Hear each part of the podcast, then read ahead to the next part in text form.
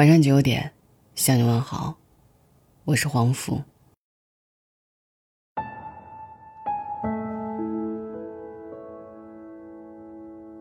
在前天，整个中国都被一部叫做《啥是佩奇》的短片刷屏了。别看标题只四个字，时长只五分钟，就堪称今年的国产最佳短片。就连王校长都转发了，韩寒也点赞了。每个人看完后都拍案叫绝，笑中带泪。导演是八零后新晋广告导演张大鹏，毕业于北京电影学院美术系。当年华为 Mate 二零的广告就是他拍的。看完导演，人们才反应过来，原来它仅是一部即将上映的小猪佩奇过大年的广告片而已。但就这样一部短短的广告片，质量却远远超过了大部分的国产电影。为什么这部片子这么有吸引力呢？我们先来回味一下这部堪称神作的《啥是佩奇》。视频一开始，在农村爷爷的手机里问住在城市的孙子，想要什么新年礼物。孩子不假思索地说出“佩奇”。远在农村的爷爷一下子愣住了，他既没看过这部在零零后广为流传的动画片，也不知道在城市里流传着关于动画片的主角与社会人的传说，满脸懵逼的问：“佩奇，什么是佩奇啊？”山群笼罩，信号不佳，爷爷的信号突然断了。就这样，佩奇成了爷爷心中的一个梗。虽然不知道这是啥，但爷爷懂得一个道理：这是孙子想要的，孙子得到它就开心。甭管他配什么奇，一定要弄过来。于是爷爷想出了各种办法，开始找佩奇。比如戴起老花镜查字典，查到了佩戴配种，就是没有佩奇。爷爷又开始发广播问村里人，却被人告知佩奇是性感女主播。爷爷去超市找佩奇，却找到了佩奇牌护发素。爷爷还找到了村子里真有一个叫佩奇的人，去下棋的人当中找佩奇，结果找到了佩奇。他的兄弟说。老三的媳妇儿在北京做过保姆，知道佩奇是什么。于是爷爷二话不说跑到了老三家里，半夜三更的急匆匆问：“老三媳妇儿，老三媳妇儿，佩奇是什么东西？”终于，爷爷得知，佩奇不是别的，原来是一只小猪，还是红的。看着猪圈里的猪，爷爷默默地拿出了红色颜料和刷子。结果，已伸出的魔爪被人及时的制止住了。弟妹看不下去了，终于发话：“小猪佩奇就是个动画片儿，长啥样呢？就长这样。”扬州大婶比葫芦给爷爷看了个鼓风机，这下爷爷终于明白了。他看得入神，随即动手制作。等礼物终于做好了，爷爷又上山。找寻到了丢失的电线，打电话给儿子。爷爷问：“你什么时候带孩子回来呀？”却听见电话那头儿子说：“今年不回了。”盼星星盼月亮，一年就这么一回看孩子的机会，这如同冷水般浇了爷爷的心。爷爷整个人一下子黯淡了，好像生活都失去了意义。不过一会儿，儿子开着车从后面追上来，说带老爷子回城里过年。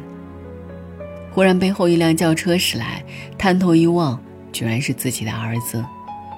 爷爷纳闷儿，孩子说不回家过年，怎么又忽然来了？原来儿子想接他到城里过年。林玉宝满脸憋屈，扭头就走。儿子追问，爷爷说要回家拿点东西再去。到了儿子城里的家，爷爷不吃饭，着急拿出各种从老家带来的土特产，孩子和夫妻二人都一脸惊愕。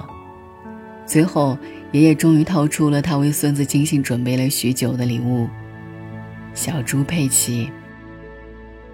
看着重金属鼓风机版的小猪佩奇，一股浓浓的土味感动迎面而来。原来，爷爷把自家的鼓风机竟然改造成了一个酷似小猪佩奇的玩具。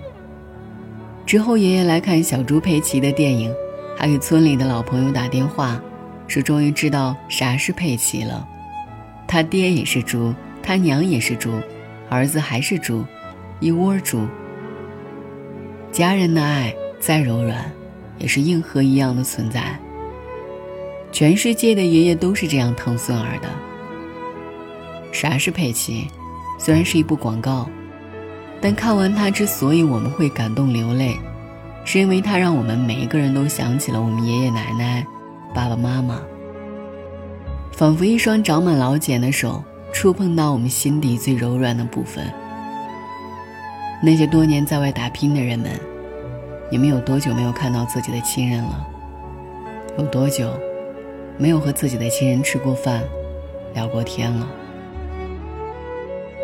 随着我们年轻一代的长大，很多人都像视频当中的爷爷一样，只有过年的时候才有机会和自己的孩子见面。我国超过六十岁老年人已占全国总人口百分之十五，独居孤寡的空穴老人也正以前所未有的速度增长。预计二零二零年，全国六十岁以上老年人口将增加到二点五五亿人左右。独居和空穴老年人将增加到一点一八亿人左右。在我们尚未经历的那些老去的岁月，老人们有着更严酷的现实要独自应付。更让人心寒的是，很多老人等的不是开车来接的儿子，而就是一句“今年太忙，就不回来了”。越来越多的老人。独居在家中，和我们的世界割裂开来。去年，一位七十多岁的独居老人滑倒在冰冷的瓷砖上，流着血，渐渐动弹不得，就这么自己痛苦的死去。法医说，被发现时，人已死了五天。子女常年不回家，也不会主动联系老人，老人得了肺囊肿都不知道。老人吃过的食物已经发霉生虫。去年春节，八十二岁的南京老太就在这一天独自在家割腕自杀。老人有两个儿子，但都很少回家。许多年过节都是留老人独自在家过年，老人万分心寒，心里郁结，于是便有了轻生的念头。幸好邻居发现及时，才捡回了一命。被抢救回来后，老人心痛地说：“我四世同堂，外人看来真是天伦之乐，和和美美。可实际上呢？除夕晚上我一个人吃的年夜饭。在偏远的农村，这样的悲剧更是屡见不鲜。二零一七年，一个在外打工的儿子请七天假回农村老家看望病危的父亲。”两三天过去，发现父亲的病情依旧没有变化。这时，儿子说了一句谁也没有想到的话：“你到底死不死啊？我就请了七天假，是把做丧事的时间都算进来的。”老人随后自杀，儿子赶在一周内办完丧事，回城继续打工。在湖北金山县农村，甚至有自杀屋、自杀洞。相当一部分老人因为患病，不愿拖累子女，选择老屋或荒坡、树林、河沟，安静的自我了结。当地人对此习以为常。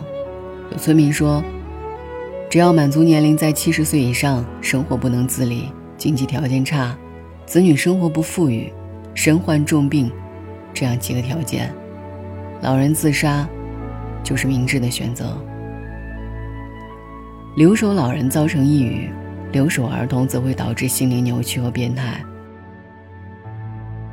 在中国，每八名儿童中就有一名是流动儿童，两名是留守儿童。大家还记得去年的儿童弑母案件吗？去年年底，十二岁男孩吴小康拿起刀，砍死了自己的亲生母亲。吴小康就是一名留守在农村的儿童，因为父母外出广州打工。小康一直和爷爷奶奶留守在湖南老家生活。后来母亲生了弟弟，便从广州回家生活。但是因为从小到大没有培养感情，小康与母亲的矛盾和冲突经常爆发。有一次，小康妈妈因为抽烟问题用皮带打了孩子后，小康抄起菜刀砍向了母亲，一刀，两刀，三刀。直到妈妈浑身是血的躺在地上，直到双手被砍断，直到血肉模糊。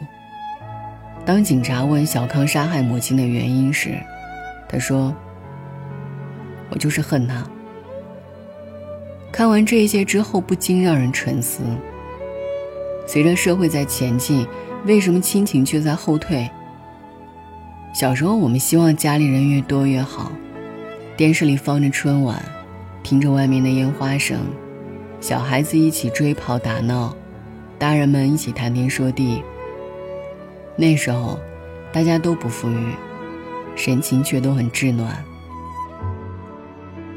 有谁需要一个人帮手，亲戚们恨不得从城市任何一个角落，马上赶来帮忙。但也不知道是这十几年里发生了什么，工作更忙了，生活更紧凑了。科技更发达了，但人们的生活却割裂了。每个人都在自己的小隔间里，自顾自的消遣放松。张口闭口都是这个小品不那么好笑了，微信里不断的红包刷着屏，大家都拿起手机欲言又止。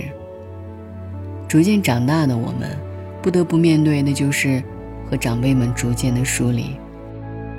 而老人们只有将这一年的爱倾注在过年的一瞬间，才能将这漫长一年的孤独和等待赋予意义。还有几天就要吃年夜饭了，记得多陪陪家人，不要让他们期盼了一年之久，能和你多相处一会儿的机会，都是在看着你刷手机当中度过。多陪他们聊聊天，多给他们一个拥抱。告诉他们，你还在乎着他们。晚安，亲爱的爸爸妈妈，你们好吗？现在工作很忙吧？身体我现在外地。挺好的，爸爸妈妈不要太牵挂。虽然微信常常在发，其实我更想回家。我买了一双舞鞋给妈妈，别舍不得穿上吧。妈妈一定在广场称霸，你就是小区的一朵花。你们就别再催婚了，婚姻大事我从没放下。现在有个不错的姑娘，把照片发你们看看。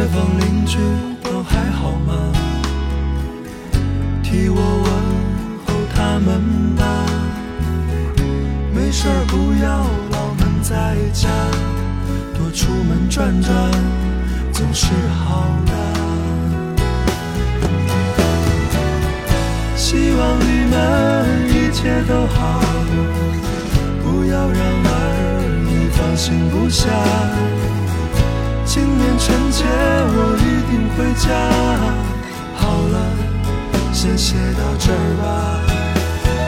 此去经历此去经历此去经